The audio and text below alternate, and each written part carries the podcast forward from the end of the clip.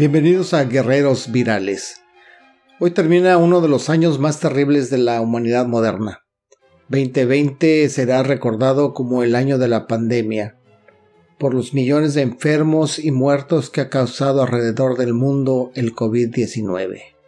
por la devastación de la economía global y por el encierro prolongado que dejará huellas permanentes en las mentes y corazones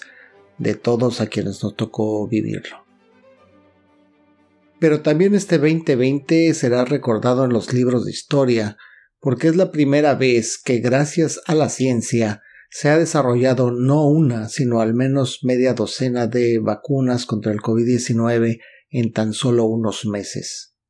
Nunca antes en la historia de la humanidad se había desarrollado una vacuna contra un virus en plena pandemia y se ha comenzado la producción de miles de millones de dosis que aunque lógicamente tomará al menos dos años para inocular a la mayoría de la población mundial, estarán muy pronto al alcance de todos.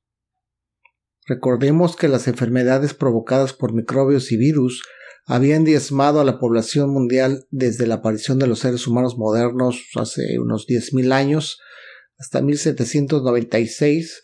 cuando el médico inglés Edward Jenner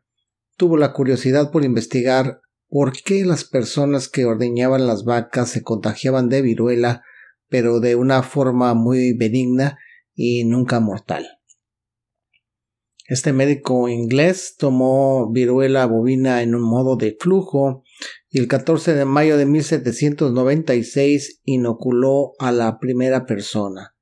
La inoculó con la linfa de una póstula de viruela obtenida de una ordeñadora de nombre Sara Nelmes que había contraído la enfermedad. Para comprobar la eficacia de esta vacunación, un mes después, Jenner inoculó a la misma persona con viruela humana activa y en efecto este individuo, esta persona, nunca se enfermó. Posteriormente repitió el mismo experimento con su propio hijo y obtuvo los mismos resultados. Así nacía la primera vacuna y como ustedes lo imaginarán, su origen, el origen de la palabra, pues viene de vaca.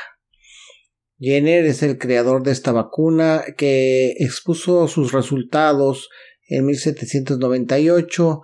en una serie de ensayos que impresionaron a toda Europa y en menos de 10 años la vacunación se había extendido al mundo entero como una forma eficaz de combatir la viruela.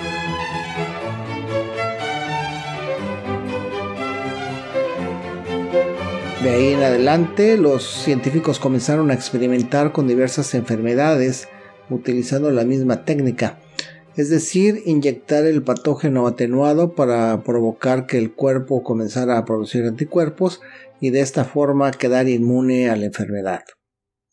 Las más célebres son las vacunas contra la tuberculosis, la que desarrolló el científico alemán Robert Koch, y la vacuna contra la rabia que descubrió el célebre médico francés eh, llamado Louis Pasteur.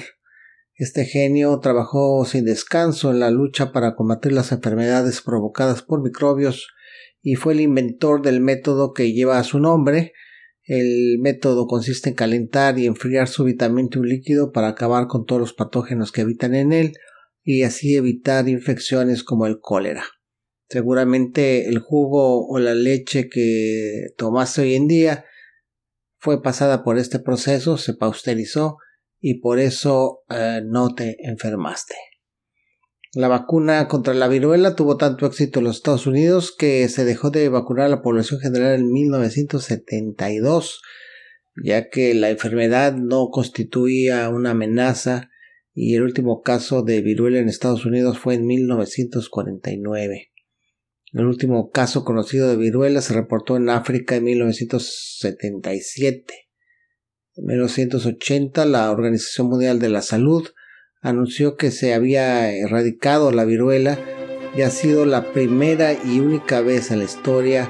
que se ha declarado la erradicación de una enfermedad infecciosa del planeta.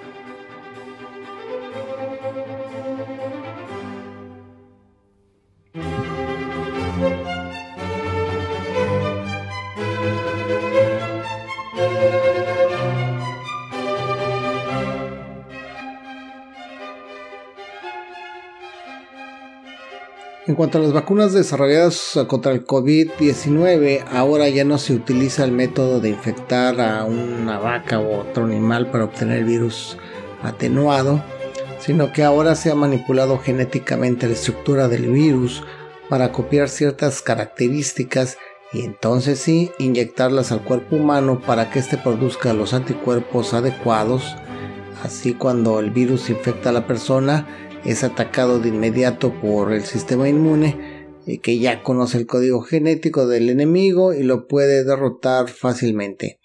Es decir, se ha desarrollado a partir de las investigaciones de manipulación genética o transgénica, como también es conocido este método, que por cierto ha sido duramente criticado por personas pues que podemos calificar de ignorantes porque acusan a los científicos de pretender envenenarnos con transgénicos cuando en realidad esta tecnología es la que ha permitido la producción masiva de alimentos para los más de 7 mil millones de seres humanos que habitamos hoy en este planeta.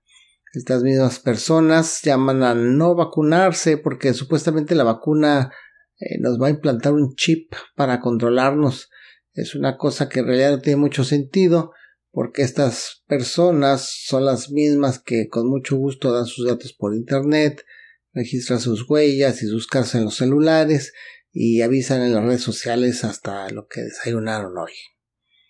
Yo los invito a que investiguen, hay muchas páginas que explican cómo funcionan las vacunas contra el COVID, no solo en los websites de los laboratorios que las han desarrollado, sino en los sitios del Centro de Control de Enfermedades, por ejemplo, de la Organización Mundial de la Salud o de universidades reconocidas como la Johns Hopkins en Nueva York. Por todas estas vacunas que han sido desarrolladas en Estados Unidos, Alemania, Rusia, China, debemos celebrar el año 2020 como el año del triunfo de la ciencia contra las enfermedades virales. Sin duda hace falta mucho camino por recorrer, y es necesaria más investigación, pero es previsible que dentro de un tiempo razonable el COVID-19 ya no sea una amenaza más para la humanidad. Les recuerdo que me pueden mandar sus mensajes a mi email victorviruena.gmail.com